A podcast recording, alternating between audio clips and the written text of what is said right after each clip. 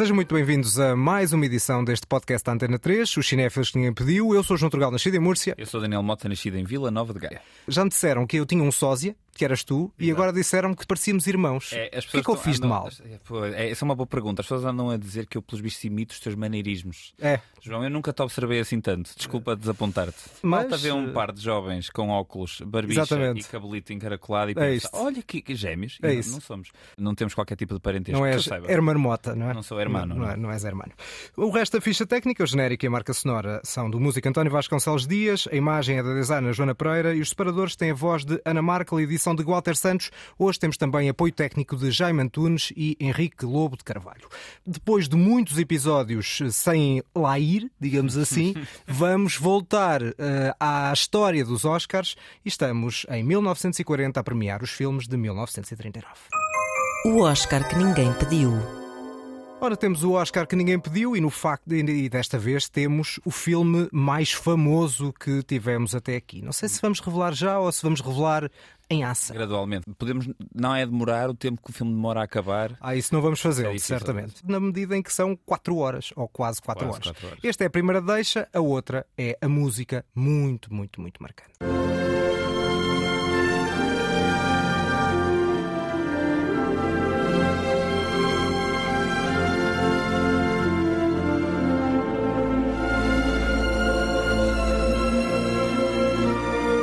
Ora, se ainda não descobriram através da música, que ainda está aqui mais uns segundinhos em fundo, eh, de que filme é que falamos, está aqui o anúncio da cerimónia destes Oscars, da 12 cerimónia, de um dos Oscars, não do Oscar principal, mas um dos muitos que este filme venceu. Gone with the Wind, the screenplay by Sidney Howard. Estamos, de facto, com eh, O E Tudo o Vento Levou, este épico, claramente o mais conhecido até aqui. Venceu oito Oscars, também foi na altura logo um recorde. De Sim. 13 nomeações, oito Oscars, venceu alguns dos principais. Filme, realização, atriz principal, atriz secundária, argumento, montagem, direção artística e fotografia a cores, oito Oscars. Podíamos estar só nós os dois a falar sobre este filme, mas pelo filme tão importante que é e também tão problemático, Exatamente. Decidimos... É quase a definição de problemática. É verdade. Decidimos ter uma convidada. Olá, boa tarde. Eu sou a Kitty Furtado e não sei bem o que, que esperam que diga. Eu tenho estudado cinema, português e moçambicano numa primeira fase. Eh, Depois dediquei-me ao estudo de cinema negro feito em Portugal, cinema com uma lente afro-portuguesa ou imigrante. E bom, estou aqui para falar então dos aspectos problemáticos de- do Gone with the Wind. Nós seríamos a opinião leiga e tu és a opinião académica. Tu és a opinião académica, não é? Sim, pelo menos é isso que se espera, embora eu não saiba se posso oferecer esse contributo na medida em que não estudo exatamente cinema americano, não é? Mas há representações que são transversais, no fundo, a todo o cinema e, e sobretudo ao cinema do chamado primeiro mundo, não é? O cinema mainstream. Certo. Pelo lado dessas representações, do lado do teu ativismo, este filme, de facto, E Tudo o Vento Levou, é um clássico e essa é uma dimensão que muitas vezes aparece presente no- na, na forma como se fala dele, mas há esse outro lado, que é o lado de um certo endeusamento do sul esclavagista, de um lado em que o racismo está também presente. Devemos ou não devemos, essa é sempre uma questão que se coloca, devemos ou não devemos dar o desconto a um filme que tem tantas décadas? A meu ver, não se coloca tanto em termos de dar o desconto ou não. O que é preciso é contextualizar o filme e aproveitar todas as suas fragilidades para refletir sobre, eh, não só sobre aquele tempo, mas sobre o que somos hoje. Sobre a forma como este filme realmente perpetuou uma série de estereótipos, não só sobre o Sul como um paraíso perdido, não é? Um, Só para alguns. eh, que nunca existiu, era o que eu ia dizer, mas também sobre eh, estereótipos de raça que depois se perpetuaram e, e nos acompanham até hoje. Em 2020, a HBO retirou, deixou de mostrar temporariamente o filme. E a intenção era precisamente essa, nunca foi retirá-lo para sempre, foi devolvê-lo aos espectadores, mas já com um contexto adicionado, não é? Exatamente. E essa contextualização, a meu ver, muito bem feita, acabou por sair pela pena da Jacqueline Stewart, que é professora do Departamento de Estudos de Cinema e Média da Universidade de Chicago. Ela também é a primeira, eh, eles dizem host, nós diríamos, curadora do, do Turner Class Movies Showcase da HBO. Porquê é que ela faz isto? Não sei se lembram, mas em 2020 estávamos a viver uma altura em que quase todas as semanas eram anunciados assassinatos de pessoas negras, não é? A, a Breonna Taylor, depois o George Floyd, e durante muitas semanas, vídeo após vídeo, ia mostrando protestos contra a violência policial sempre a crescer de tom, não é? Uhum. E também o tratamento brutal por parte da polícia que era feito aos manifestantes. E esta mulher, que tinha esta responsabilidade, que não é só uma responsabilidade artística, é uma responsabilidade política, sentiu que se calhar nesta altura não faria muito sentido estar a glorificar os, os grandes clássicos de Hollywood quando estes mesmos clássicos desempenharam um papel tão importante na perpetuação de crenças racistas que desvalorizam a vida das pessoas negras até hoje e normalizam a força excessiva usada contra negros e negras. Embora o, o, filme tenha, lá está, esse lado de endeusamento e de estereótipos muito, muito presentes, em certos momentos o filme parece fazer uma, uma espécie de autocrítica. Por exemplo, neste excerto que eu vou passar aqui. Are you hinting, Mr. Butler, that the Yankees can lick us? No, I'm not hinting. I'm saying very plainly that the Yankees are better equipped than we. They've got factories, shipyards, coal mines, and a fleet to bottle up our harbors and starve us to death. All we've got is cotton and slaves and eu acho que o filme vai tendo uma dupla dimensão. Neste caso, uh, o Sul, que é de um, lado, um certo lado endeusado, surge aqui esta personagem a dar-nos um lado de arrogância do Sul e dos escravos e do algodão, ou seja, se calhar também um bocadinho que podemos uh, alargar esta ideia de que o filme tem uma dimensão racista, mas poderá ter também uma dimensão de autocrítica, ou não? Pois, porque há aí uma outra história que tem sido apagada, que é a história uh, da luta antirracista algum tempo antes de existir o filme, existia o livro, que foi uhum. um sucesso enorme. Certo. E logo nessa altura começa, por parte do movimento negro norte-americano, do movimento pelos direitos da população negra, um, chamados direitos civis. Chamados direitos civis, a Associação National Association for the Advancement of Colored People. Uhum. Esta associação, assim que soube que o livro iria ser levado ao cinema, entrou em discussão com o produtor do filme e com Hollywood. E, inclusivamente, algumas cenas que existiam no livro nunca chegaram ao cinema. Ou Se seja, cenas ainda, essa, ainda mais problemáticas, muito mais, mais muito mais. Havia uma cena em que a Scarlett O'Hara ia ser atacada por um bando de jovens negros e ia ser salva pelo Ku Klux Klan. Uhum. Portanto, o Ku Klux Klan, que era na altura responsável pelo linchamento de uma parte de, dos homens negros, é que aparecia como o salvador. E esta associação e esta negociação muito forte que existiu durante a produção e a pré-produção da, da obra evitou que hoje nós, se calhar, não conseguíssemos ver o filme não é? Exatamente. O filme seria muito pior e penso eu, isto já sou eu aqui a meter os meus dois cêntimos, que eh, também contribuiu para o, a tomada de consciência das pessoas brancas que fizeram o filme, não é? E daí a presença também dessas cenas e dessa autocrítica que referias. A, a questão também é, é onde é que está a fronteira do filme ser racista ou o filme retratar uma mensagem racista que era, no fundo, o clássico da, daquela época, nomeadamente no Sul. Penso que é justo dizer-se que o filme é racista. E o filme é racista porque hum, realmente ele glorifica um sistema de brutalidade. A forma saudosista como é retratado aquele sul, era doce, era suave. Há uma identificação do espectador branco mesmo que seja pobre, com aquela classe social, com aquele modo de vida, que ele não vai sentir com as pessoas escravizadas que aparecem no filme. Certo. E depois ainda há uma coisa, a meu ver, mais grave. As pessoas uh, negras não só são apresentadas em lugares uh, subalternos, elas são apresentadas felizes Exatamente. nesses lugares, não é? Não há nenhuma camada psicológica por baixo daquela gente. Estão ali, Exato. nem saberiam estar de outro modo. Exatamente. Eu, eu, acho que até na verdade esse acaba por ser o maior pecado que o filme comete nessa representação. Ou seja, ele limpar o que era a realidade da, da escravatura naquela altura já é grave grave o suficiente. Sim. Mas o facto de depois ainda nos apresentar estas personagens como agradecidas, Exato. como, enfim, subjugadas e contentes com esse seu, seu lugar na sociedade, já é propaganda, isso já é manipulatório, já, Sim. já tem outra, outra intenção muito mais, muito mais difícil de, de lidar e de, e de desculpar, na verdade. Sim, porque aí claramente é essa, essa lógica do, da felicidade ou da, da alegada felicidade e de uma espécie de teu lugar na sociedade é aqui e nessa, nessa mensagem é que é talvez eventualmente um dos piores eh, problemas do filme. Aliás, o filme começa com uma mensagem que diz qualquer coisa como um tempo feliz de mestre Sim, sim. E, de, e de escravo, ou de mestre e de subjugado. Ou seja, o filme começa com uma contextualização que logo à partida. Eu Manipuladora pensei, logo. Já me está a manipular e já me está a levar para um sítio onde tudo que eu vou ver a seguir, ainda para mais agora numa altura em que, em que estamos num pós 12 anos de escravo, um pós Django Unchained, um pós cinema americano que já analisa aquele sul De outra de forma. outra forma, de uma forma mais realista de uma forma mais cruel, como se calhar aquele Sul merece, aquele, aquela divisão social merece. Eu mal vi aquela introdução do filme, a primeira coisa que eu pensei foi: bom, eu a partir de agora vou- vou- vão-me tentar eh, fazer uma lavagem cerebral. E uma das personagens que surge estereotipada é esta empregada. What my lamb going to wear? That? No, you ain't. You can't show your bosom for three o'clock. I'm going to speak to your mom about you. If you say one word, Mother, I won't eat a bite.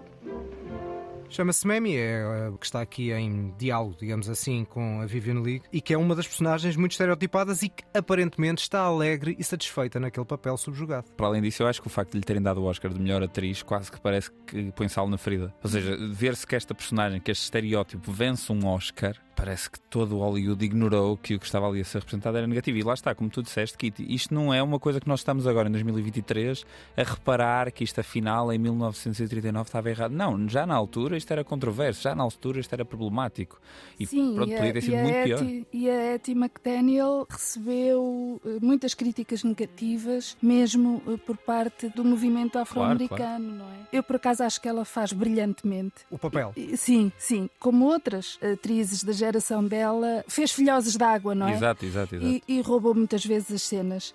Pegando um bocadinho não só neste filme, mas também ao longo da história, é uma, uns estereótipos que no fundo representavam alguns dos papéis que eram que ao longo do tempo, e hoje, hoje já não será bem assim, mas ao longo do tempo e das primeiras décadas de Hollywood, os negros ocupavam essencialmente este tipo de papéis, de escravos, de empregados. Mas lá está, também poderia ser o reflexo da forma como a sociedade tratava todas estas pessoas. O que é interessante ao olharmos também para a história do filme é que ele faz parte da história de Hollywood e percebe-se como a própria Hollywood reproduz o racismo. Não é, não é à toa que dizemos eh, que é estrutural e ele atravessa realmente todas as estruturas da sociedade. Hollywood não é exceção. E a forma como o cinema representa, por um lado, reproduz e, por outro lado, alimenta essa mesma eh, produção. Mas não isso é? acaba por ser um argumento a favor da do não retirar e do não apagar estes momentos, porque com a devida contextualização histórica e, e cultural, percebe-se o que é que isto na altura queria dizer, percebe-se o sítio onde isto vem e percebe-se também onde é que nós chegamos entretanto e o que ainda temos para caminhar e para melhorar. Não é? É, e também não apagar a- a- as marcas da história, mesmo as muito negativas. Exatamente, até porque apagar a história só apaga também a resistência, não é? A história da Exatamente, resistência, exatamente. a história de. E tem um efeito muito negativo de podermos pensar que nunca aconteceu, Exatamente. que é o primeiro passo para que volte a acontecer. é? Exato. Vamos então ouvir o, um certozinho do discurso de A.T. McDaniel nesta cerimónia dos Oscars. This is one of the happiest moments of my life, and I shall always hold it as a beacon for anything that I may be able to do in the future. I sincerely hope I shall always be a credit to my race and to the motion picture industry. My heart is too full to tell you just how I feel, and may I say thank you and God bless you. Invertendo a ordem, comecei pelo discurso e agora vou propositadamente ao momento imediatamente anterior, que é o momento do anúncio. An America that we love. An America that, almost alone in the world today, recognizes and pays tribute to those who give of their best, regardless of creed, race, or color. It is with the knowledge that this entire nation will stand and salute the presentation of this plaque that I present the Academy Award for the best performance of an actress in supporting roles to Hattie McDaniel. Cá está o anúncio então do Oscar para A.T. McDaniel. O que pergunto é, eh, esta lógica da América a premiar as pessoas, independentemente da cor e da raça, era um lado também liberal, digamos assim, que às vezes também existia em Hollywood, ou era puro cinismo? Há aqui muita hipocrisia. Não é? é preciso ver como ela, neste discurso, a Etty McDaniel, ela aponta uma esperança, que é a esperança de, no fundo, vir a fazer outros papéis. Uh, nunca fez. Ela participou, se eu contei bem, em 88 filmes. E faz quase sempre de empregado? Quase sempre o mesmo papel. E depois de ganhar o Oscar, não mudou muito a carreira dela. Pode ser um, um, uma forma. É um boost na, na carreira é das pessoas, claro, claro, mas claro, para ela não foi, não é? E depois há aqui ainda outra questão. Estavam a dizer isto e estavam todos a aplaudir, mas ela não estava misturada com as outras pessoas, porque havia uma política de, de, de segregação, segregação, não é? E ela assistiu à cerimónia sentada numa mesinha só para duas pessoas, para ela e para o empresário dela, ao fundo da sala, afastada do resto dos presentes. E pior, depois disso foram para uma party, não é? Uma festa pós-cerimónia, pós -cerimónia, eh, à qual ela não, não podia ir. Ou seja, o cinismo não era preciso ir mais além do que a própria cerimónia. Eh, Já é era... verdade, é Hollywood no seu melhor, não é? Uhum. é incrível esta história e esta história tem que ser contada. Claro. Ainda ao encontro do que vocês estavam a dizer. Isto não pode ser esquecido, não é? Claro. E foi preciso esperar 50 anos para que uma outra atriz negra fosse nomeada e ganhasse um Oscar ainda como atriz hum, secundária. atriz secundária. Eh, nós conhecemos a Whoopi Goldberg uh, num filme que era. Uh, o Cabaré para o Convento? Não, ah, não é Ghost. A, a Ghost, Ghost exatamente. É muito tempo à espera para uma indústria que estava tão contente de celebrar a diversidade. Ficou ali para baixo do tapete. Ficava meio caminho. Ficou, Ficou para baixo do tapete. É. Kitty Furtado, muito obrigado. Eu acho que, a não ser que se quiseres ainda acrescentar algo sobre o, este filme e tudo o vento levou, ou sobre, no fundo, a, a forma como Hollywood tratava estas questões raciais, está à vontade. Devo dizer só que os atores, uh, o filme tinha mais atores uh, e também figurantes negros. A ninguém foi permitido assistir à estreia na Geórgia, uh, em Atlanta. Uns dias depois assistiram à estreia, isto já em, em Hollywood, e aqui sim apareceram nos cartazes porque em todos os cartazes que foram distribuídos no, no sul americano, o público branco não iria aceitar bem que existissem eh, pessoas negras nos cartazes. Certo. Nem a própria Hattie McDaniel aparece no cartaz, né? e isso até a segregação estava no próprio cartaz. Uh, à partida é já se sabia do que, é que, do que é que se estava a falar. Mas ela depois acabou por aparecer em alguns cartazes no norte do país, não é? Ok, ok, Certo, exatamente. No que sul. Havia aquela, aquela no sul, não, divisão. Não, não. Dentro dos estados mais racistas, uhum. que naturalmente seriam no sul, ao longo da história dos Estados Unidos, e hoje ainda continua naturalmente a ser assim. Uhum. Kitty Furtado, muito obrigado pela tua presença neste nosso podcast. Acho muito que obrigado, contribuiu para dar uma, uma panorâmica que eu e o Mota não, não teríamos capacidade claro. para. Eu acho que teriam, mas pronto, mas pronto. Está legitimado de outra forma. Exato, exatamente, é isso mesmo. Muito obrigado e vamos, por norma, não fazemos isto, mas uh, o filme é demasiado conhecido. Eu vou, para fechar este destaque ao E Todo o Vento Levou, pôr os últimos segundos do filme. think of some way to get him back. After all, tomorrow is another day.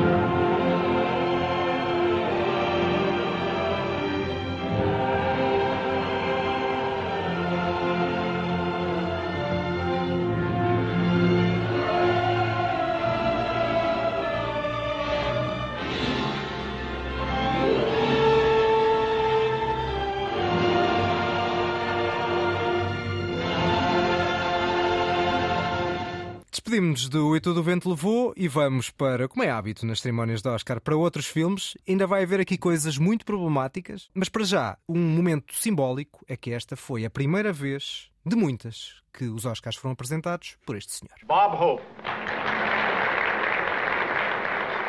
Thank you, President. Thank you. I'm very happy to be here tonight. Anyway. You know me, I'm just the man who came to dinner. Cá está, o habitual registro de comediante que Sim. marcou sempre. Começou aqui um bocadinho esta onda do- do- dos entertainers e comediantes tomarem conta e serem os, os apresentadores da- das cerimónias. Eu, eu Não sei se já vi, tinha começado eu não antes, vi não é? as cerimónias de 39 até 99. Nem não vi antes, para saber se já tinha começado ou não. não é? Sim, mas, mas o Bob Hope é realmente o primeiro nome assim sonante e que apresentou, não faço ideia quantas vezes, não sei se tu sabes quantas vezes. 19 em quatro décadas diferentes. Uf, 19 vezes a fazer aquele número. É isso, os Oscars foram se tornando cada vez mais um espetáculo e eventualmente um espetáculo televisivo, né? Certo. Depois do apresentador, vamos para outros filmes e vamos também, se tínhamos aqui o primeiro filme conhecido quase por toda a gente, que era o E Tudo o Vento Levou a ganhar o Oscar de melhor filme, também temos no Oscar de melhor canção, pela primeira vez, uma canção que é conhecida. Não diria por toda a gente, mas Eu de diria forma... por toda a mas gente. diria, claro, Eu- é isso. Por toda a este é gente. de longe o ano com filmes mais conhecidos que Toda a gente, toda a gente. over the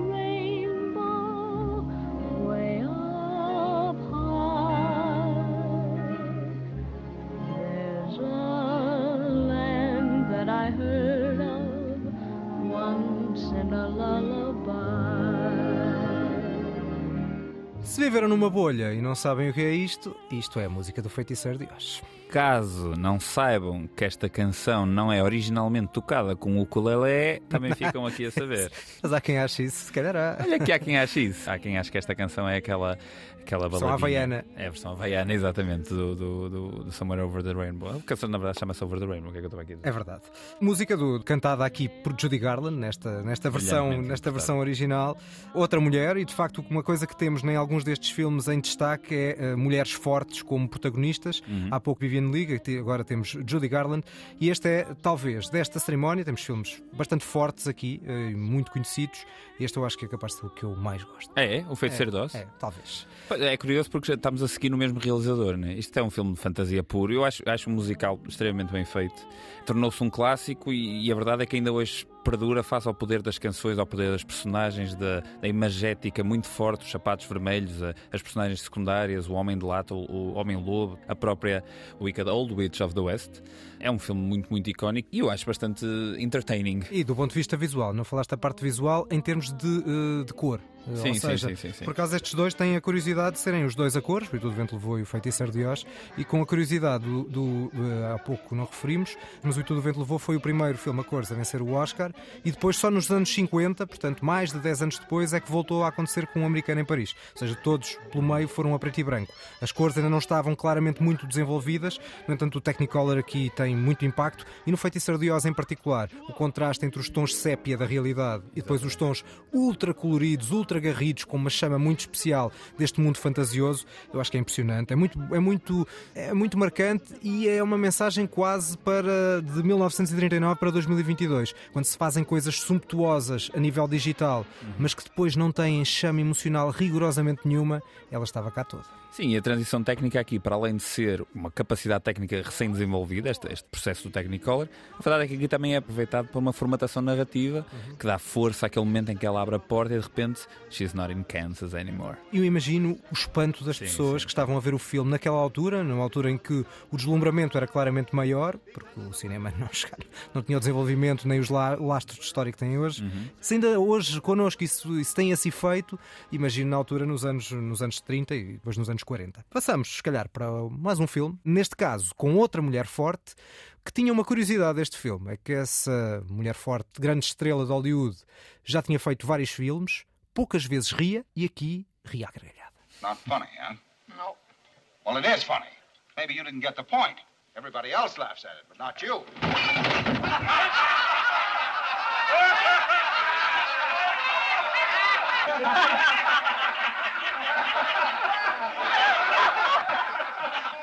What's so funny about this? A gargalhada praticamente nunca ouvida de Greta Garbo. Exatamente, a cara parece que esculpida na pedra da Greta Garbo de repente transforma-se numa gargalhada e é um momento impactante. Este filme é o Ninotchka, do Ernest Lubitsch, mais um filme do Ernest Lubitsch que estamos a falar aqui. Já fizemos no passado e, ainda- e vamos continuar a fazer porque alguns dos filmes meus favoritos do Ernest Lubitsch vão surgir nos próximos anos. Não é o caso deste, eh, deste Ninotchka, não é, não é um dos meus filmes favoritos, eh, embora aqui tenhamos eh, Will Always Have Paris, não é? Eh, não é o Casablanca, mas, mas também é um, há aqui é um- antecessor, é um antecessor. Do, do, do Casablanca nesse sentido. É verdade, temos aqui, neste caso, uma agente russa que vai para Paris numa missão e apaixona-se por um francês, e depois é toda uma história de amor em que os russos, e daí também algum problema. Ora, uh, cá estamos nós. exatamente. O neste caso, não racial, neste caso, não racial, um pouco de xenofobia. Embora lá está, o Lubitsch também fazia um pouco isso com toda a gente, gozava Sim, a fundo. sim, sim, sim. Só que o gozo aqui com os russos não é a questão do gozo, é a forma, se calhar, menos inspirada. Eu diria até que nem é a questão do problema. É mais a questão da inspiração na forma como goza, como apresenta ali alguns traços um pouco estereotipados, de forma. É traço grosso. É, menos eh, inspirada do que em outros filmes. É uma comédia, mas não é tão brilhante como outros filmes que, que já vimos antes do Lubitsch e filmes que vamos ver depois. Ainda estou atrasado nesse- nessa demanda. Vamos ter com um toque Ah, de Shakespeare. Mas toque vale de sempre a pena ver a Greta Garbo porque é um, é um ícone do Hollywood desta altura e ela conseguia sempre desafiar um pouco os papéis do próprio género dela e, e- e desafiar o que é que a beleza queria realmente dizer. E a maneira como ela aparece neste filme é mais uma vez surpreendente. E é um filme interessante, apesar de tudo. Certo, sem dúvida. Este filme não ganhou nenhum Oscar, tinha quatro nomeações e lá está. Embora, embora não seja um grande filme para mim, é para muita gente. Ou seja, Uhum, uhum. eh, este é um filme de referência para muita gente. Tem cenas maravilhosas. Esta é uma delas. Tem um momento em que Lenin sorri. Aí sim, eu acho que é um daqueles toques de Lubitsch a gozar. Sorri numa moldura. Portanto, não é, Claro, não é claro. o próprio Lenin que está ali. Ou outro momento em que há uma grande festa, um festão gigante lá num hotel feito pelos russos e nós vamos vendo ou não vendo, vamos sent- pressentindo essa festa com as cenas apenas nos bastidores, ou seja, nos corredores do hotel com o corrupio todo a acontecer enquanto a festa está do lado de dentro. E Lubitsch fazia muito isto, que era deixar-nos a sugestão sem mostrar efetivamente tudo o que acontecia. É um filme sem dúvida muito interessante, apenas para mim não é uma, uma obra-prima num ano em que está recheado de coisas interessantes. Por falar em coisas interessantes, vamos para um outro filme. Eh, neste caso, já não temos uma mulher em franco destaque, mas continuamos com os problemas.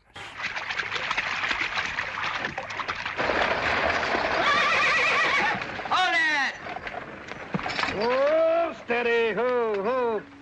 Hey, look, it's Ringo. Yeah. It's Ringo. E quem é o Ringo? O Ringo é o grande John Wayne. Exatamente. Aqui estamos, Stagecoach, eh, em português recebeu esse título inspirado A Cavalgada Heroica. Uhum, E de quem é que é o filme? Do mestre John Ford. Exatamente. O filme foi nomeado na altura para sete Oscars e venceu dois, a melhor banda sonora e melhor ator secundário para Thomas Mitchell, que passa 90% do filme embriagado e é um belíssimo bêbado. Um médico embriagado. Um médico embriagado do início ao fim. E é, é excelente bêbado e é excelente a fazer de muita coisa, quase sempre na sombra. Era tipo um, É um um secundário de luxo. character um ator secundário de luxo que estava sempre a aparecer e aparecia sempre bem. Acho que faz, era muito versátil, mas sempre na sombra. Faz ideia qual era o número, ou seja, quantos filmes é que o John Wayne já tinha feito antes deste? Não faço ideia. 80. 80. E ainda Ou seja, fez tinha feito 79 sendo este o o 80. o 80. O 80 filme de John Wayne foi o filme onde finalmente ele ascendeu a uma fama, sei lá, universal. E o John Ford teve o tempo todo, durante os anos 30, a dizer: Tu ainda não estás pronto. Nós somos muito amigos, eu sei que tu queres fazer um filme comigo, mas tu ainda não estás pronto. Então, basicamente, apareceu este Stagecoach, que é um filme bastante direto, bastante simples em termos de estru- de estrutura. E o mestre John Ford é exímio na realização, na forma como aquele Monument Valley aparece preto e branco, as personagens, os pequenos elementos no ecrã a passar de um lado para o outro. É um filme fantástico, muito, muito bem conseguido. Para mim, destes que até agora, é claramente o meu favorito. Mesmo não sendo para mim, porque eu acho que o filme é um pouco montanha russa e o topo do filme está alguns obviamente, não ias adorar este filme, porque este filme para mim é uma espécie de pré-Mad Max Fury Road. Aí, só que não tem nada a ver, só que tem personagens de corpo e alma. Não tem Opa, gente, gente ali no deserto, no deserto a correr e barulho e, e máscaras. E Eu diria que tem gente no deserto a correr, E que tem barulho, que tem máscaras e que tem rudeza. Este, este tem personagens a sério. Ah, só que o problema é que a construção das personagens, que eu até tenho alguma inicialmente dificuldade em entrar, depois a meio é fulgurante. Uhum. E depois tem um problema para mim é que a cena final, da ação final, digamos assim, o clímax do filme, esperava mais. Mas lá está, também A é o olhar. perseguição? Perseguição não, a sequência Ah. final, a sequência Ah, final, ok. do final. Até um pouco sentimentalão ali no, na relação entre o John Wayne e eh, uma das personagens que ia na diligência, nesta, Sim, sim, sim. neste road movie western, que no fundo acaba por ser marcante também por isso, porque é um road movie, é um western, fez muita escola. Vendo o filme não me encantou, mas é impossível não destacar o marco que ele é. Sim, e há uma sequência em particular, por isso é que eu estava a ficar assustado que estivesse a falar da, da sequência de, de, perseguição. Há um não, momento não. em particular em que uma das personagens fica pendurada dos cavalos da frente, de uma, de uma, carruagem, e cai e passa por baixo dos cavalos e passa por baixo da carruagem sem nada lhe acontecer. E isso é provavelmente das coisas mais impressionantes que eu já vi em cinema. Tom Cruise em 1939. Pá, não, o Tom Cruise não ia tentar fazer aquilo, porque aquilo há demasiado perigo de levar com, com um cavalo em cima e acabou. A verdade é que quando fizeram aquela cena, o John Ford chegou ao fim e disse assim: bem, mesmo que não tenha ficado, não vamos repetir, porque não quero ver isto outra vez a acontecer à minha frente. E o risco, não é? E o risco. O risco de ficar ali sem um, sem um duplo, sem um ator. Certo, exatamente. John Ford, que falámos nos últimos episódios sem falar. É verdade. Uh, eu, de ver, ao ver este filme, uh, confirma-se o horizonte nunca está no meio. Queres ser então spoiler? Não, não vou ser. Fica aqui, para quem percebeu, percebeu. Exatamente. Ainda nestes, nestes filmes de Oscar, só dizer já agora que este Stagecoach Cavalgada Heroica ganhou ator secundário e banda sonora não necessariamente original. Havia duas bandas sonoras aqui. Exatamente, isso é muito curioso. Porque havia a hipótese, sei lá, de um filme como o Juno uh, vencer o, na altura o Oscar. Nós, lá estamos nós outra vez a malhar não, no Juno. Não, é só para Deus, dar um exemplo. É, não, é um exemplo de que o, Juno poderia ganhar o Oscar de banda sonora porque não tendo uma banda sonora original, é um as canções score, que tinha, né? exatamente, as canções que tinha, era bastante forte. Pulp Fiction podia ter ganho uma melhor. Exato melhor cancioneiro. Não sei muito bem como é que se chamaria esse Oscar em português. Sim, não faço ideia. A banda sonora original foi para o Feiticeiro de Oscar que ouvimos há pouco, para além do Oscar de melhor música.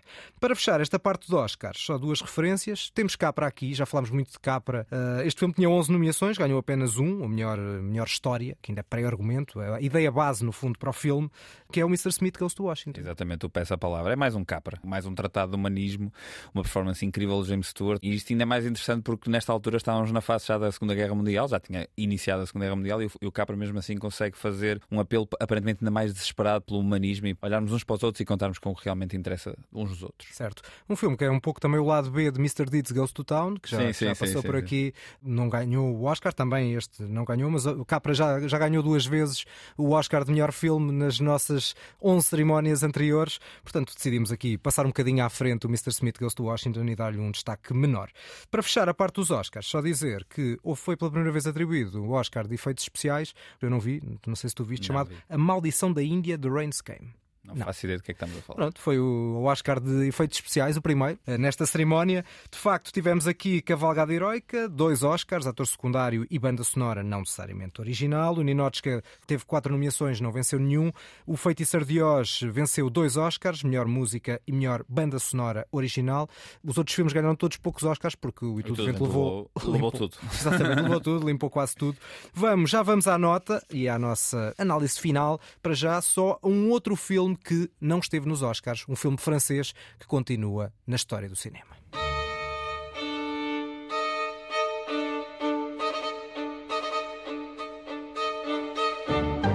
Tivemos aqui um bocadinho de música da banda sonora que é marcante. É verdade, esta peça Danse Macabre, do compositor Camille Saint-Saëns, e esta composição veste uma das sequências fulcrais mais memoráveis desta obra-prima de Jean Renoir. Que é a regra do jogo. A regra do jogo, Le Règle du Jeu, Que está nos 10 melhores filmes de todos os tempos e na Sight and Sound. e bem merecido. É curioso como nas vésperas da Segunda Guerra Mundial o filme passa-se basicamente num fim de semana num château, no meio do campo, e esse fim de semana traz à tona uma série de verdades acerca de um grupo de burgueses. É uma crítica dura à sociedade corrupta francesa, mascarada de uma espécie de uma comédia de costumes, um filme que aparentemente é leve, depois vai-se a analisar, é uma coisa muito mais profunda. Com cenários absolutamente sumptuosos. Com um trabalho de câmara inacreditavelmente fluido do início ao fim. O Jean Renoir é um mestre. Nós já falámos aqui do, do Grande Ilusão e agora estamos a falar do Regras de Jogo e são os dois filmes Mais essenciais marcantes. da filmografia do Jean Renoir. Ele aqui realiza, escreve e para mim esta é a sua obra-prima. Um filme cheio de classe, eh, qualidade de uma ponta à outra. Pode até ser visto apenas como um filme de elenco, que seja, porque tem um elenco incrível, mas depois tem esta, este lado, estas camadas todas de crítica social e torna-se uma coisa muito mais interessante. E eu acho que se há realizador que foi beber este filme, que deve ter visto este filme incontáveis vezes, é um americano igualmente também bastante importante, que é o Robert Altman, que depois acho que passou a vida toda a tentar fazer o regra do jogo dele, sendo que eu acho que nunca foi tão bem sucedido. Relativamente a este, este filme, eu tenho o mesmo problema que outros filmes do realismo poético. Dificuldade de me conseguir. Este, este e tiveste mais dificuldade com a grande muito ilusão, mais, muito nenhuma. mais, muito mais. Eu gostei muito da Grande Ilusão. Neste tive muito mais dificuldade em me conseguir identificar com as personagens e com aquela parafernália toda eh, naquela casa. No entanto, em termos de encenação, não há nada a dizer e não há nada a dizer em muita coisa, não há nada a dizer na banda sonora. Eh, do ponto de vista estético, o filme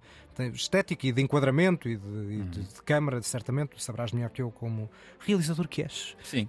Um, esse lado de trabalho de realizador, quem sou eu? Este filme é estudado. Foi daqueles que eu vi na faculdade. Vejam isto para perceber como é que se faz. E de facto aprende muito a ver este filme. 39 era um ano com muita coisa interessante, nós não, não, não tivemos tempo para tudo. Havia outra obra importante de, do realismo poético, realizada por Marcel Carnet, Le Jour se lève. Eu nunca vi, em português foi uma mulher que o perdeu. Mesmo no cinema francês também havia aqui várias coisas uh, interessantes.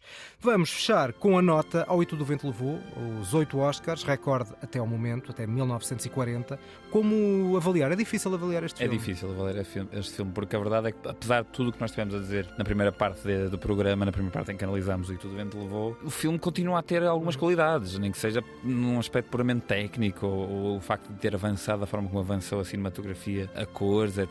E a Viviane Lee tem uma performance que eu acho francamente impressionante. A, personagem dela é complexa, conflitos internos, no fundo é uma miúda mimada, mas depois temos estamos o filme todo a observá-la e a, tentar perceber para onde é que aquela história vai. E o Clark Gable também, que ouvimos há pouco Também, naquele exatamente. discurso aparentemente anti-sul. No entanto, mesmo contextualizando, mesmo colocando estas coisas todas, o filme não deixa de ser uma grande estucha.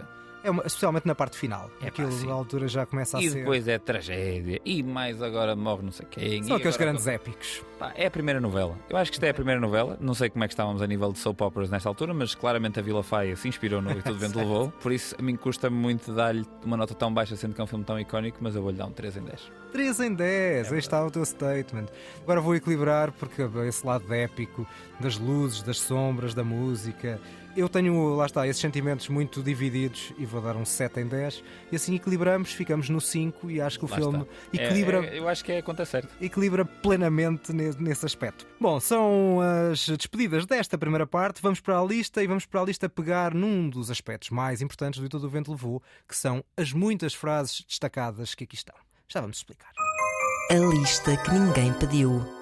O E Tudo Vento Levou está cheio de frases icónicas e nós vamos escolher filmes precisamente com frases que ficaram na história. Existe uma lista das 100 movie quotes mais lembradas da história do cinema. Eu fui ver essa lista, escolhi dois filmes dessa lista. Ah, o menino foi estudar. Fui estudar, claro que Eu sim, não, fui estudar. foi de improviso. filmes- aliás, escolhi três filmes dessa lista, na verdade. E são três filmes que te vão eh, surpreender. Eu vou. As minhas escolhas para não perder são óbvias, muito óbvias até. O meu filme a não ver. Desta vez vou ser eu outra vez. Já fiz isso Vai há umas semanas. Vou ser controverso, como fui com o Batman quando escolhi o Batman. Eu, a- eu ah, acho que. no pois, já- é verdade, houve, houve controvérsia. É, houve, é verdade. houve- houve quem tivesse desligado o botão de subscrever. Psh, nunca mais É ouvimos verdade, este é podcast por causa do João. Não é esse o objetivo. Digamos que a minha escolha a não ver é querida por muita gente e eu nunca na vida vou perceber. Já lá vamos, para já. A tua primeira escolha a não perder. A minha primeira escolha é o primeiro filme para maiores de 18 e até hoje o único a ter ganho o Oscar de melhor filme. They can't be trotting down to Times Square to pick out the merchandise.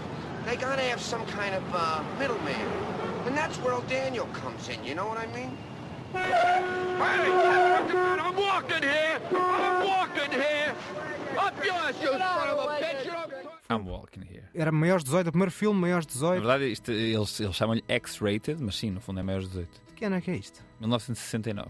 Realizado por John Schlesinger, Schlesinger, Schlesinger e a, a voz que ouvíamos era de um jovem Dustin Hoffman. Não sei o que é. Este é o Midnight Cowboy, Cowboy da meia-noite. Nunca vi. Eu vi este filme já, há- já há bastante tempo e, e este I'm Walking Here é das frases mais conhecidas da história do cinema e a verdade é que foi um improviso. Aquele carro não era suposto ter aparecido naquela altura, o Dustin simplesmente re- reagiu e como ator de método que é, reagiu em personagem àquele momento improvisado.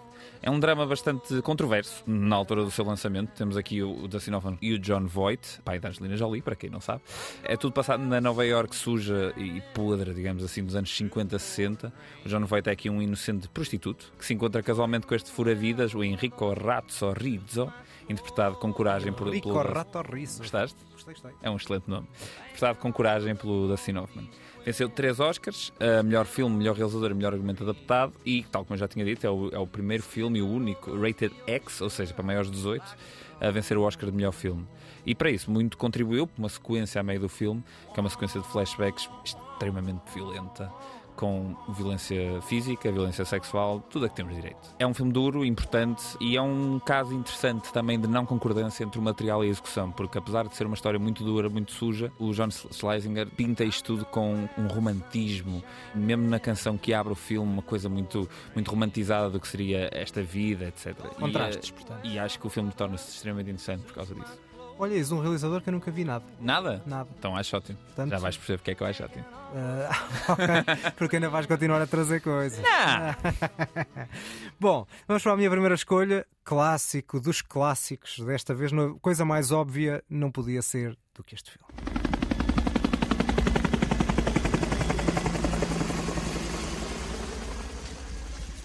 Saigon.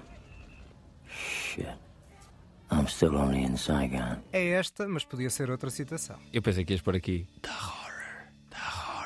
Que é como o Marlon, O Marlon Brando Brando. acaba o filme. Exato, exato. Podia ser, ou podia ser o Robert Duval a falar do Napalm. I love the smell of napalm in the morning. Exatamente. Esse filme. O que é que há a dizer sobre o Apocalipse Now de Francis Ford Coppola? É uma Não chachada, é uma porcaria de um filme, não interessa para ninguém, vamos seguir em frente. Quase isso, só que em sentido inverso, não é? Por acaso, este acaba de ser o primeiro episódio em que eh, temos dois filmes da lista dos 100 mais da Sight and Sound, que já falámos na primeira parte do- da regra do jogo, e agora temos o Apocalipse Now, que também está nessa lista de 100. Tem talvez a melhor abertura de todos os tempos, é o melhor filme de guerra sem ser de guerra de todos os tempos, sobre o absurdo da guerra, na guerra do Vietnã, podia ser noutra guerra qualquer. É o filme mais anti-guerra que eu me lembro de ver. E, e mais do que guerra, é sobre a condição humana, sobre Sim. aquele final com o discurso do Marlon Brando que tu estavas a falar, entre o visceral e o louco, é brilhante. Toda a parte da descida do rio é brilhante, a parte do surf, da cavalgada das Valquírias, em que expõe de uma certa maneira os americanos ao ridículo, Exato. é também brilhante. É difícil, é difícil falar deste filme. Olha, um deste filme filme, tão icónico. Deste filme tão icónico, cheio de sequências incríveis de ao fim, eu vou só eh, destacar algo que não é o filme.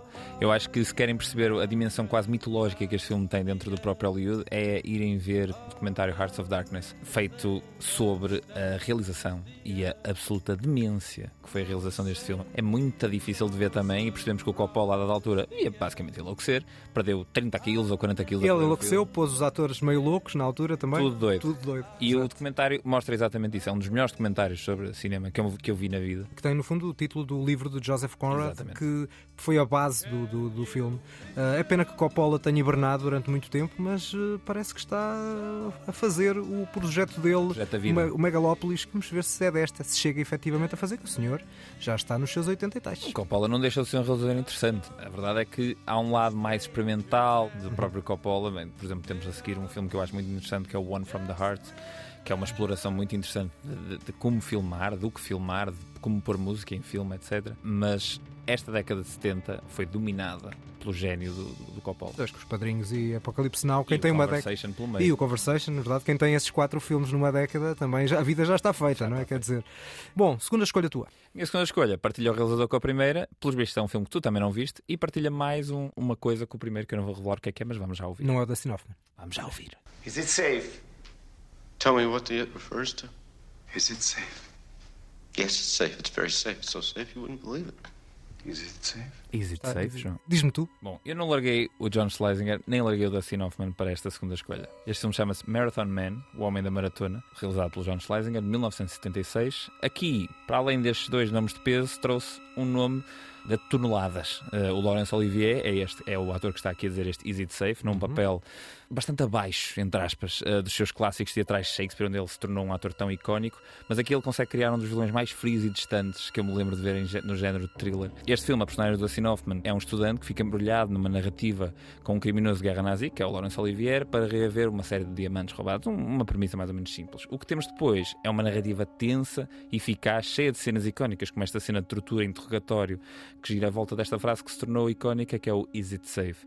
Onde o Laurence Olivier carrega nesse, nesse ponto e apenas diz essa frase durante uns 7 minutos. É impressionante. Sete Enquanto minutos? tortura, o Dustin Hoffman está de volta dessa frase e trabalha essa frase e a forma como vemos o processo do próprio ator a trabalhar uma pequena frase com três palavras e a forma como essa frase vai ganhando um contexto mais e mais pesado e mais ameaçador. E tal como no Midnight Cowboy, este filme não tem medo nenhum de, de mostrar violência, de mostrar uma série de sequências bastante duras. Esta altura também bate certo um bocadinho com o cinema novo, novo de Hollywood. Este realizador era um dos autores que estava a, a liderar esse movimento, onde deixamos de ter medo de apresentar cenas violentas, onde deixamos de ter medo de tratar temas da rua e ainda hoje a influência desses realizadores, desses realizadores se faz sentir no cinema que se faz hoje, apesar de ali nos anos 80 e 90 ter havido assim um retrocesso, mas sobre isso já, já falamos. Essa altura dos anos 60 e 70 gosto muito de um realizador também muito polémico chamado Sam Peckinpah, que é trazer aí umas coisas. Olha, um deles, por exemplo, ultra polémico, é o Straw Dogs com Exatamente, que é um belíssimo É filme. isso. História barra lenda em torno deste filme, muito conhecida. Uh, há uma determinada cena em que o Dustin Hoffman, supostamente, na cena em si, ia estar sem dormir há três dias e o ator o que é que fez? Sendo um bom ator de método, fica sem dormir durante três dias. No dia em que o Dustin Hoffman aparece para as filmagens, completamente esgotado, o Laurence Olivier olha para ele e diz: Porquê é que não tentas representar? É uma lenda. São, são dois registros completamente diferentes, não é? Completamente Exatamente. Estilos de representação, um vindo de uma lógica mais teatral e outra do método que é bem, bem, bem diferente. Bom, vamos para a minha segunda escolha, outro clássico, e a primeira palavra, o primeiro nome que é dito aqui, acaba com as dúvidas de que filme é. It was Kaiser Soze, Agent Kuyan. I mean, the devil himself. How do you shoot the devil in the back? Este, este filme não estava à espera que eu trouxesses. Então porquê? É daqueles filmes que eu achei que era o tipo de filme que João Turgal não ia gostar. Não, Porque como o filme gira em torno de um twist, e assim que o twist fica revelado, o que está para trás, não sei se funciona assim tão bem. Eu acho que senhor e o twist é ótimo. É dos é maiores de excelente. sempre. O twist é o, twist é o filme. Uh, escrito por Christopher McQuarrie, é o realizador dos últimos Missões Impossíveis, cujas histórias eu não consegui entrar minimamente, e aqui eu sinto que ele baralha-nos um bocado, de forma propositada, mas constrói toda aqui uma narrativa, com base no testemunho aqui do Kevin Spacey. Ficamos notoriamente baralhados, isso é evidente, mas com um charme que ele não conseguiu passar na. Também, se calhar, não queria É, São objetos muito diferentes. São objetos completamente diferentes, é verdade.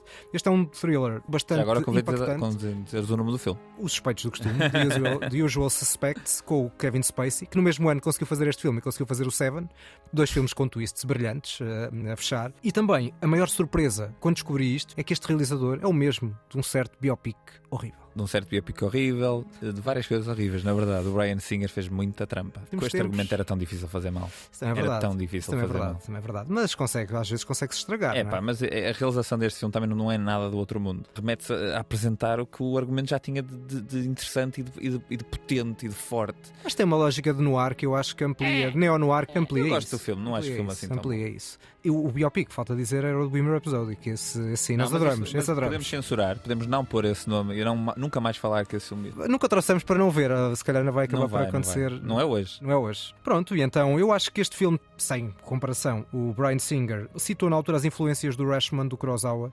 Eu sinto isso em algum lado. No, da lógica das aparências a iludirem, eu acho que isto estão cá neste, nestes suspeitos do costume. E por isso, daí a ideia de. Eu acho que funciona nessa lógica de confusão, neste caso funciona, mas é muito difícil fazê-lo bem. Ou seja, fazê-lo sem que o espectador não se, sente, não se sinta ludibriado e Sim. enganado. E eu acho que neste caso a história e a forma como é concretizada do ponto de vista cénico, acho que está bastante bem feita. Mas ao contrário do Seven, que falaste há pouco, que eu acho que é um filme absolutamente brilhante, eu acho que o Suspeitos do Costume não se aguenta como filme sem o twist. Também não é comparado com o Fincher, não é? Não, estamos, não é para comparar estes dois realizadores, claro, claro, não é? Bom, vamos para os filmes a não ver. O meu filme a não ver é um clássico dos anos 80, que é adorado por muita gente, mas se calhar eu só não nasci na altura certa.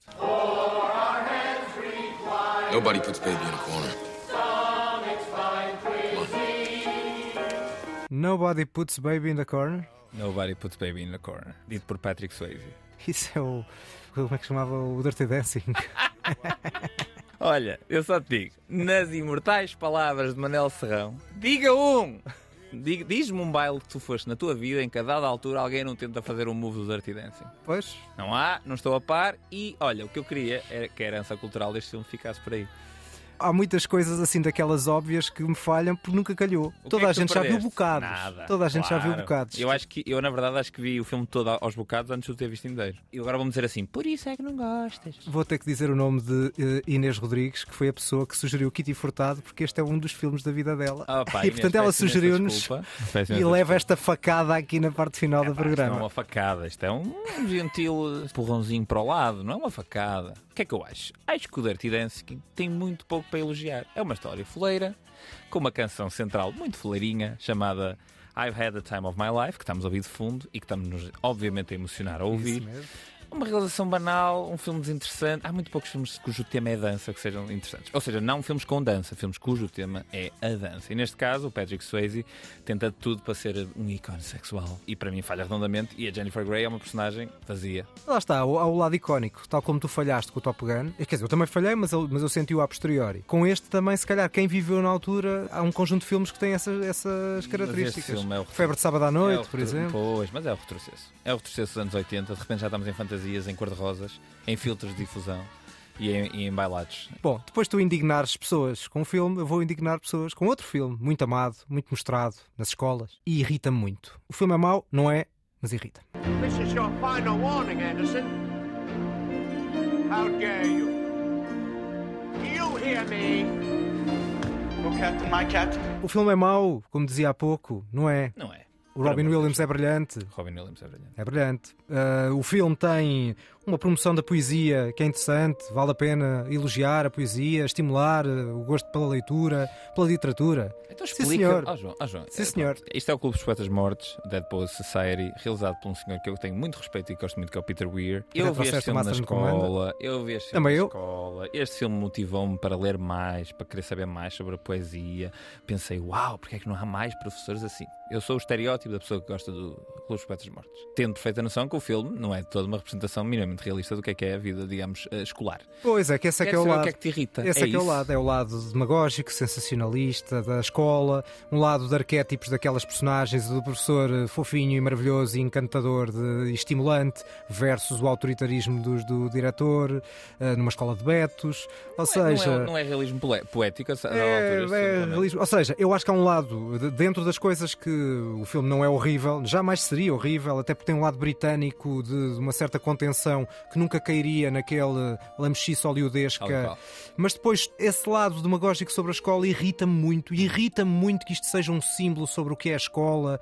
Quando houve outros filmes depois, lá está, obviamente, muito tendencialmente muito mais realistas, que eu acho que para mim mostraram, foram muito mais fortes do que é o microcosmos de uma sala de aula, com um lado mais negativo, é certo. Tu já trouxeste a turma, o Entre Lemulo, Sim. que não tem rigorosamente nada a ver com isto. É, o contexto sociocultural é completamente diferente, mas irrita-me esse lado. Eu acho que o que te não existe é, é, é- é legítimo, mas ao mesmo tempo é exatamente o ponto do filme. O filme não quer ser um, uma- um retrato realista do que é que é a escola, do que é que é o, o sistema de Talvez. ensino, seja o que for. O filme quer ser um poema sobre inspiração e sobre dar a, a pessoas jovens a vontade para se exprimirem, se expressarem e irem além. É só isto. É um filme romântico. Eu percebo, já fui professor, inclusivamente, há Diz lá de que não 10 ajoelhaste os seus alunos todos.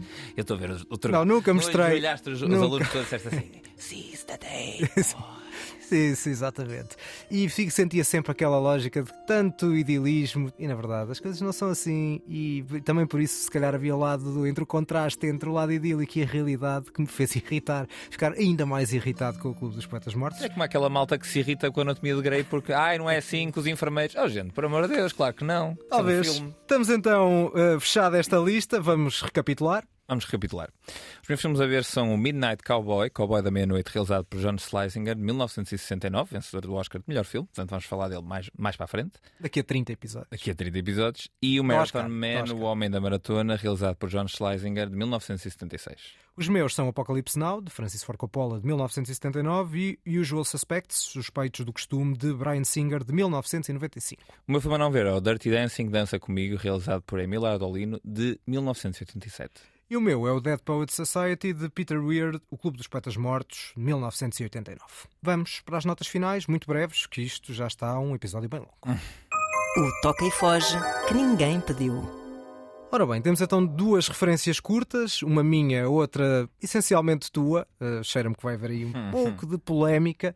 Eu começo com o cinema português, tem que ser eu a trazer uh, o cinema do teu país, muitas vezes, Ah, não é? mais uma carrega, vez. carrega. Neste caso do luso-franco-brasileiro Sérgio Treffaut, que eu acho que é dos nomes que mais vale a pena acompanhar no, no- no cinema nacional. Este filme chama-se A Noiva, ele é um documentarista essencialmente, já fez coisas sobre temas muito diferentes, desde o Holocausto até ao canto alentejano. Agora volta com uma ficção, é o segundo filme ficcional dele, eh, embora ele esteja um bocadinho às vezes entre a ficção e o, e o documentário. Este filme chama-se A Noiva, foi gravado curiosamente no Iraque e a noiva é as noivas de jihad, ou seja, as viúvas ou mulheres dos jihadistas, das pessoas que iam da Europa e não só, para o Iraque para combater no Estado Islâmico. E mostram esse lado, qual é que era o posicionamento delas, necessariamente ambíguo, e acho que o filme alimenta bastante bem isso. Não só no caso das mulheres, mas dos próprios crianças, dos filhos destes casais. Eu acho que este filme é muito interessante, é lento, Uh, mas é sólido, lá está. Eu não me importo nada de que o filme seja lento, em que se passe pouco, desde que o filme me consiga agarrar como este filme me consegue agarrar. Tem na personagem principal uma das suas maiores forças e é um papel bastante exigente, porque a câmera está em muitas cenas, plano fixo, colado à cara dela e em muitas imagens só aos olhos, porque ela está coberta pelo niqab. O final não gosto tanto como gosto da maior parte do filme, tem ali um monólogo final muito forçado, mas por sua vez, antes e depois, tem um uso de um tema da Amy Winehouse muito interessante, muito surpreendente no contexto do filme. Depois de um último documentário do Sérgio Treffaut que eu não gostei muito, que era O Paraíso, acho que é um regresso deste realizador a filmes bem interessantes. Muito bem, e então agora o meu destaque, pela positiva, é a sequela do Knives Out, o Glass Onion, que estreou há pouco tempo no Netflix. Achei que é uma sequela tão diferente quanto tinha que ser, pois o Ryan Johnson nunca quis fazer, na verdade, uma sequela ao Knives Out, mas sim uma série de mistérios à volta desta personagem que eu acho brilhante, do Daniel Craig, chamado Benoit Blanc. Deixas-me interromper-te um bocadinho. Não sei, não sei, João, deixa-me acabar. Deixa... Não, vai. Então tivemos uh, Triângulo da Tristeza e tivemos White Lotus, a tratar uh, ricos gente Não, muito rica. que- E agora voltamos a ter isso com um formato um bocadinho diferente na lógica de um policial, só que numa forma para totós. É pá, eu nem sei, nem sei, se- nem sei o que é que eu vou dizer a este gajo. Tu achas que isto- este, é, Com- este dos três é o que é para totós? É.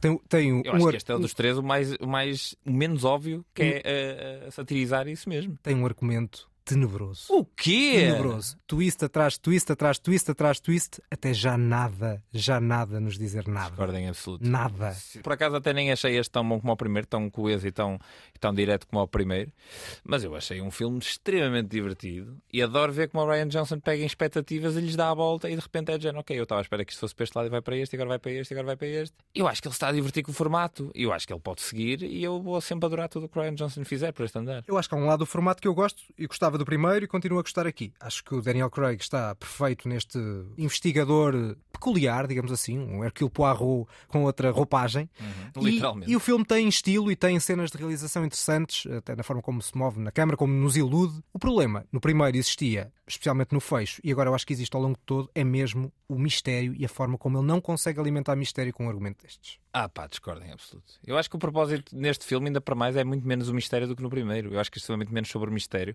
Há uma sequência neste filme que eu acho brilhante e, e e eu explicar um pouco o que ela é, não é spoiler. Há uma sequência em que o Benoit Blanc desmonta um truque, um, um mistério que estava a ser aprontado naquela hora, naquela noite, em que eles se juntam todos naquela ilha. Eu estava a ver essa cena e a pensar, isto, no outro filme, isto era o final e dava a volta, e, e neste filme ele subverte a expectativa outra vez. E de- mais uma vez temos uma cena em que o Ryan Percebo. Johnson percebe muito bem o que é que a audiência acha que vai acontecer e dá a volta. Há muita gente que odeia isso, há muita gente que se sente enganada. Por exemplo, esse Não me importa. exata- o problema é quando ele repete isso. Quando repete isso. Quando repete uh, a surpresa atrás de surpresa. E há uma surpresa uh, que tem a ver com a personagem da Janelle Monet que é semelhante a uma novela que anda para aí. Discordo na em televisão. E, pá, e os E a é muito forte. Os estereótipos são estereótipos, tipo, vão ser sempre usados por novelas como vão ser usados pelo Casablanca. São É. clichês. Há formas e formas de o fazer. E aqui eu acho que está bem executado.